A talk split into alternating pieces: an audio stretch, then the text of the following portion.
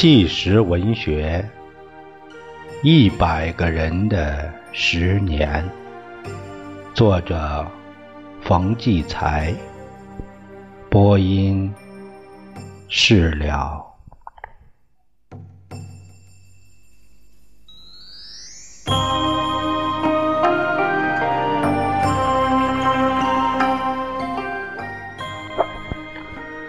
下面这个讲述人是。在一九六六年的时候，他是二十六岁，某市的机械厂工人。他的妻子一九六六年的时候是二十岁，也是个机械厂的工人。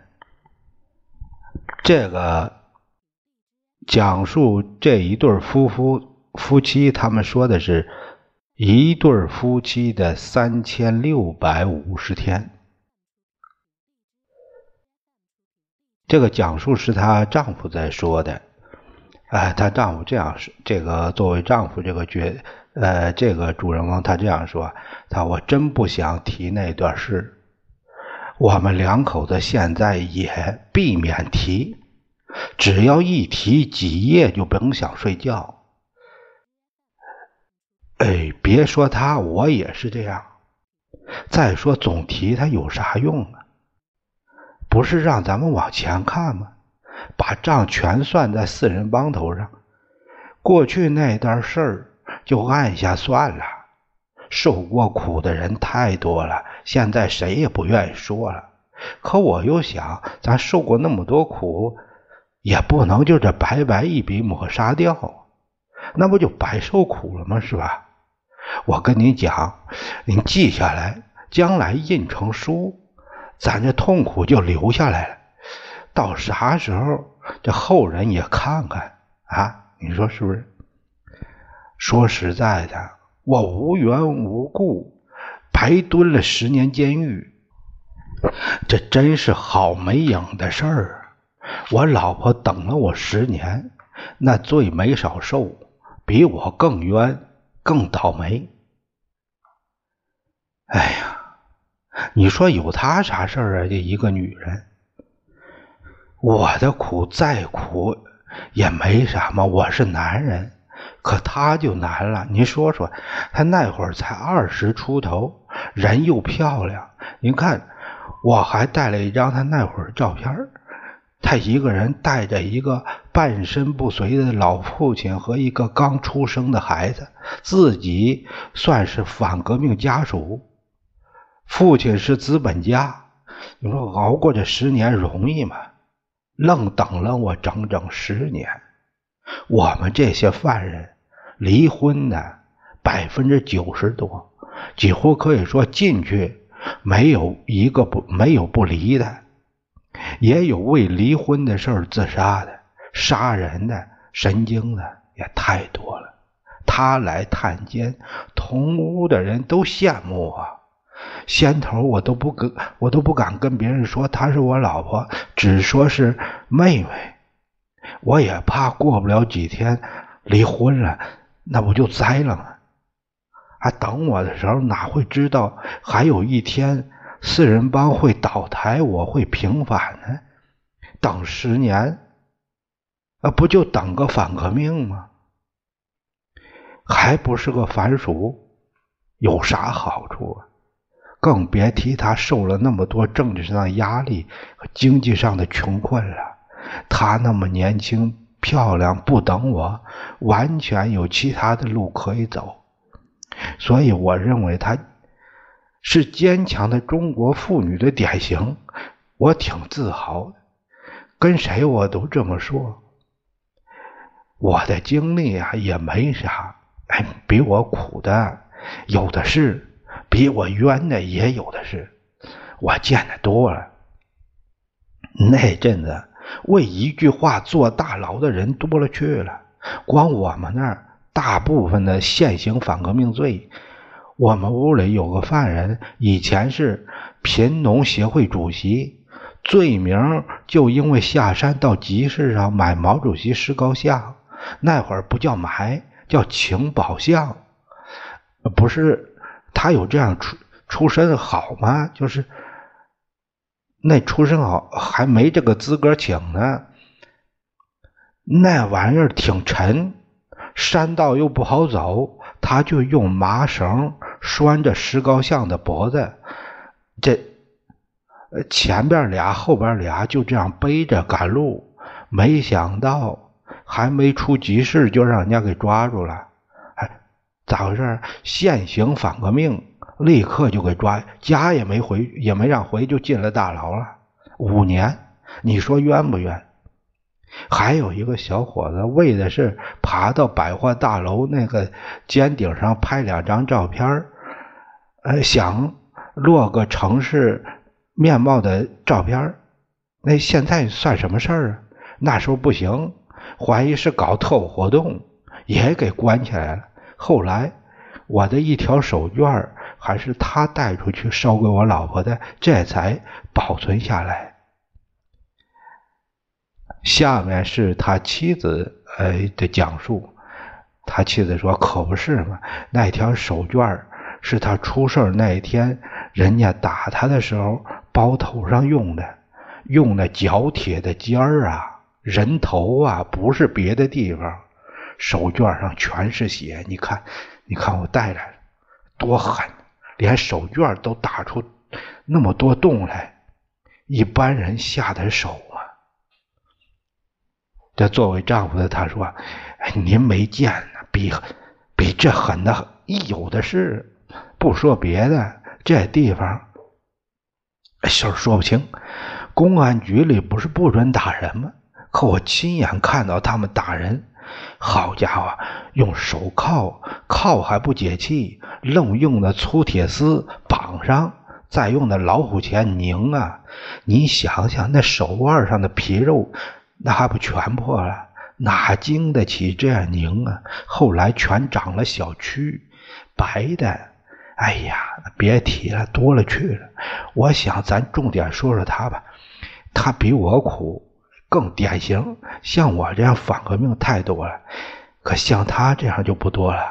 他那些东西，百年之后说句大白话，不管哪朝哪代，那人看了都觉得。值得写一写，因为他是真的，他受的那些迫害都是有真凭实据的，有名有姓有地点咱写到《人民日报》上也不怕。真东西搁的时间长，不是四人帮那些东西，搁不了几年，那一波弄倒了就不就不灵了。我好歹大人孩子都团聚了，也也算是最好结果，对不对？有些人老婆离婚，孩子让人家带走，房子占让人家霸占走了，他偏还住住在你对过，你不也得天天打头碰脸呢？你说啥滋味？我说您写，就写我老婆，别写我，突出他，哎。把他碰上那些人那些事儿，按当时的话说，灵魂上的东西解剖解剖。甭管他是头还是军代表，照样有不是东西的。表面上像个人似的，其实心眼里想的啥，别人不知道，我们知道。哎，打头那说吧，我出身工人，哎，本人。也是工人，钳工。文革，那以前是车间的生产负责人。我这人生产就是个直性子，您看我说话，你就知道我脾气。也也不用多描，我打什么时候也不愿意巴结领导，爱站在车间工人这边替大伙说话。有时候。呃，好好给那领导提点意见，这叫犯上，所以跟头头有点矛盾。他们说我不靠拢组织，打从文革开始，他们就想法找茬，想整整我。我觉得他们整我全是有预谋的，好像都策划好了，一下子就来了。我的茬就是说说了一句错话，完全是个笑话。就是喝酒的时候，和一个很要好的哥们说，这哥们平时不分你我，啥话都说。当时就说了几句对文革不满的话，说朱元璋当了皇上，把下面的功臣全干了这类的话。没想到他把我这话往上汇报了，那会儿人全乱套了，谁也不知道变成什么样了。他在暗处，我在明处，我哪知道啊？一九六八年，就是这天是一九六八年的三月一号晚上。第二天一下子开大会，突然宣布说我是反革命阶级报复，大字报呼啦一下子全铺满了。好家伙，那阵势开着会，一下子把我揪出来。把我工人出身，愣说是资本家出身，出身还有变的。可这那这样说才能说我是阶级报复？这出身是大字报规定的，也不知谁写的，反正破鼓乱人锤呗，也没你说话分辨的份儿。阶级报复比单纯的反革命最重嘛？好嘛，开始。还没怎么着，还是文斗。后来台上指挥的军代表一声喊：“要文斗，不要武斗。”嘁里咔嚓全上来了。这是他们预先预先说好的暗号，明白吗？一喊要文斗，不要武斗。这一喊不要紧，就开打了，全动真格的，真打呀，不是假打，抄起来铁家伙，打的不含糊。我也没看清都是哪些人，反正劈头盖脸的就来了。我一看不好，赶紧掏出手绢捂着脑袋。他们拿着三角铁、铁疙瘩啥的，操着拿着什么，拿起什么就就用什么，乱砸一气。表面看流血不多，可这叫软伤啊，最厉害。都冲着脑袋来呀，差点没把我打死。我就拼命捂着脑袋，手绢就这么破了。我这耳朵到现在还聋呢。可是那晚就是那天晚上给打的，到现在还嗡嗡响，总是响。后来打晕了，啥也不知道了。他们拿大铁丝把我绑起来了，跟跟着就是可能就送。拘留所去了。这个妻子的讲述，她说那天开会的时候我也去了，我跟我丈夫是一个厂，我也在场，是选什么革委会的大会吧？好像是他们打他的时候，我不敢看，也看不见。当时我心跳的，我就出去了。走出会场了，想回家，想走到哪儿都行，不想待也待不下去了。可我一出门就看见一个人，就是革委会那女的主任，她盯着我不让我出去，所以我知道连着后来的事儿，我知道是他们串通一。一气有预谋的。等我回家的时候，有个邻居告诉我，刚才你们厂押着你爱人回来一趟，他出车祸了吧？我到屋去一看，全是血，那血呀！其实后来我想，他要是那次没抓走，还在厂里的话，后来的清理阶级队伍之类的运动也得给揪出来。我想，那说不定更倒霉，恐怕不打死也得打残了。这些人目的不达到，是不会算完。这个她的丈夫这样讲述说：“我的事儿到了一九七零年就全搞清了。我出身是工人，不是什么资本家，也够不上现行反革命。”可驻军和革委会那帮整人的人，他们不肯认错，为了维护革委会的声誉，不给平反。再说驻军那那个姓，呃，他说到这个驻军那个那个人的时候，把这个姓给抹去了。他说那他的个人目的没达到，他想娶我老婆，所以呢，监狱当然也不管了。那会儿监狱就像仓库，不拿我们当活人，像取货提货一样。管我们监狱的那人就说：“我不管你们出来进去，只要拿提货单来，我就放人。没单子，你就在这待着。”他就是这么说的。我活活就在这里边待了十年。等我出来的时候，我妹妹看着两张判决书说：“他们凭着两张纸就把人。”活折腾了半死啊！就这两张纸啊，我带来了。您您看见这判决书写的多潦草，这字您看随便一划了，真不如仓库提货单认真呢。管监狱的人说：“我们啥也不管，只管进出，你们少找麻烦。谁要是不想活，就自杀。我连份检查也不用写。”你们谁爱死就死，我不管。我申诉了二十多次，也没人理我。出来之后要回厂工作，革委会主任说了，他要回来，先把他腿打断了再说，就愣不肯收。我借钱也不给，没工作，没工资，又地震，没房子。我们的房子早被他们霸占了，那时叫压缩，压缩。这种事儿都是街道积极分子干的，有问题的房子都得压缩，腾出房来他们搬进去。我结婚时是两间，愣叫我老婆搬出来，另给一小破屋。地震时又坏了，我放出来算踏实，心气儿还挺高。大年三十中午去找房管站管房子的人，房管站那伙人真油。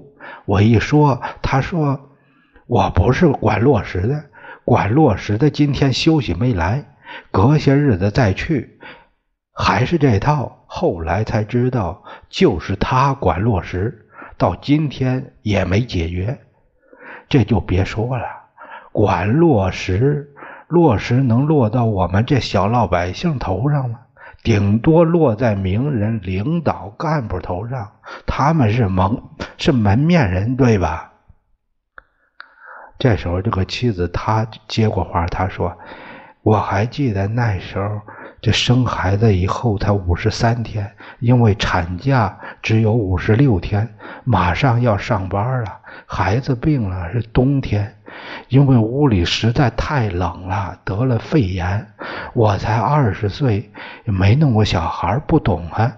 这个晚上他一夜没有闹，我还觉得挺乖呢。其实那一夜他已经没劲儿闹了。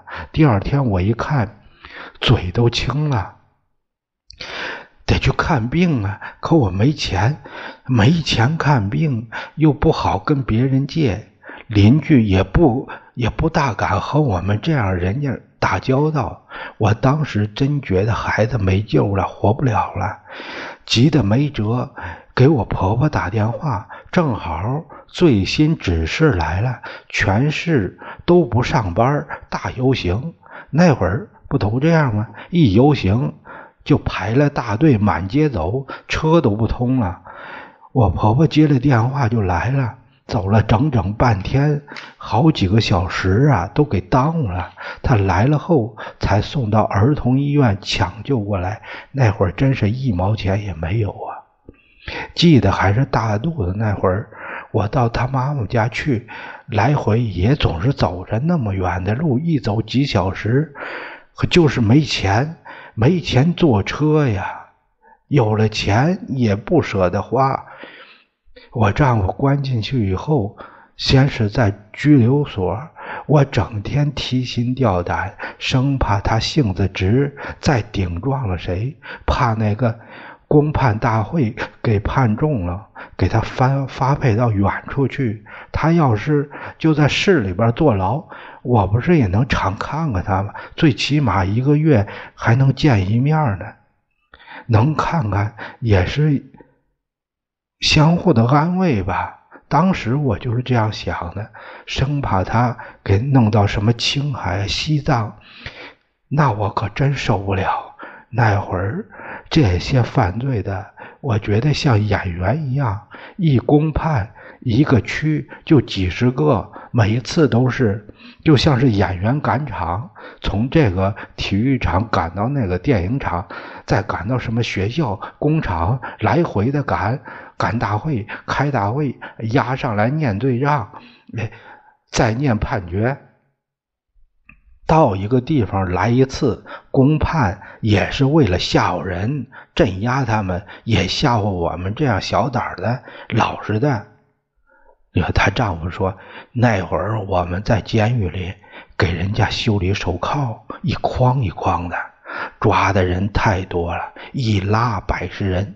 言论这玩意儿，言论这玩意儿最厉害，弄不好一句半句说错了，弄进去。像我这样进去的太多了。他想让我别惹事儿，我当然明白，事儿大了就更对不起他了。我就和关在一块儿的几个犯人一道，那会儿人都熟了，相互关照。也有个小天地，因为都是这种问题关进来的，品行嘛都不错。后来我们都是朋友了，到现在还常走动呢。这个他妻子说，我们是一九六八年阳历阳历年结的婚，那年三月二号就他就走了，我们在一起一共才过了整整六十天。他服刑的十年，完全是靠着蜜月的回忆，还有他对他信赖才苦熬过来的。这三千六百五十个日子，我真是一天一天的数过来的。我二十岁，刚刚从学校走到社会，刚开始生活，就碰到这无情的命运，一夜之间，丈夫就变成现行反革命了。我感情上真接受不了，军代表那个姓什么玩意儿的，和我和我们革委会主任，就是那个女的勾结起来，早就打好主意了，把我丈夫整了，让我和他结婚。用尽了各种手段，现在想想，真不知道当时怎么就顶过来了。也许我这人就是比较倔强，虽然表面上，哎，不太看得出来。我丈夫一走，连着抄了六次家，把我们刚结婚时别人送的礼物、被子、毛毯，还有。衣服、料子什么的全抄了，抄到后来家里就剩下个光板床了，全光光的，啥都没了。他们还把抄去的东西办什么展览会，抄家抄到后来几次，我人都麻木了。就这东西随便拿随便抄啊，都跟我无关了。我对他们也恨不起来，他们出身好，为保卫红色政权，连命也不要了，让他们表现去吧，去革命吧。我觉得庆幸的，只是丈夫给我留下了一个珍贵的礼物，就是我们后来这个孩子小东。孩子出来出生的时候，那个姐姐说他爹叫柱子，柱子底下这不是。哎，要有个石头吗？哎，就叫他石头吧。哎，叫石，正好搞专案那个人姓石，他贴大字报说给孩子取名为石，是记着专案的那段事，记着姓石的人的仇。这个名字叫不了了，后来叫东东又不让，说你记得，你记着东方红那个厂不行，还得改，我烦了。也犟起来了。后来人说改就改吧，孩子的名字就是个记号，干嘛他们没完没了呢？也省得他们找麻烦了。我就说叫东东吧，冬天生的，哎，就这样才行了。那时候你干什么他都找你麻烦，反正怎么都不对，都能找到错。我会理发，会裁衣服，因为没钱，全用手工给孩子做衣服。跟我一块干活的同志就说让我帮着做，做不好看不高兴，做好看了说奇装异服，还批判我。我给理发也这样，剪不好看说我不卖力气，剪好了又批判我修了。我用我丈夫原先的饭盒，上面有他名字，说我划不清界限。那时候家里东西全抄走了，连暖壶都抄走了，又没钱买新的。你说这些旧饭盒能扔了不用吗？生小东那会儿，连褥子都不给一条，我和刚出生的小生命就睡在那光板铺上。唯一的安慰就是把丈夫的信放在床头底下，让他离我近点儿，哎，也让他享受一点得子的幸福。我相信，只要心诚，他会感受到的。这像是丈夫说：“我接到他的信，说下个月要临产，不能来看我了。”我那心里真像翻了五味瓶啊，真说不出来的滋味这消息对我来说太突然了，没有一点精神准备就要做爸爸了。可我给妻子和出世的孩子带来什么呢？只给他让他一出来就是反革命小崽子，这都是我的错呀！我太恨自己了，觉得太对不起他娘儿俩了。我看他的信就是要，就像是用血写的，根本不知道家里抄成那样，亲戚全不认人了。他父亲半身不遂，也不怎么能帮得上他，一个月全靠他十七块钱学徒工资，那日子怎么过呀？你想，十七块钱好几口。还外带给我买点烟啥的。说他妻子接过来话说：“孩子是我的精神支柱啊！每次他睡着的时候，我总爱仔细看着他，笑的样子，睡觉的姿态，和他爸爸一样一样的。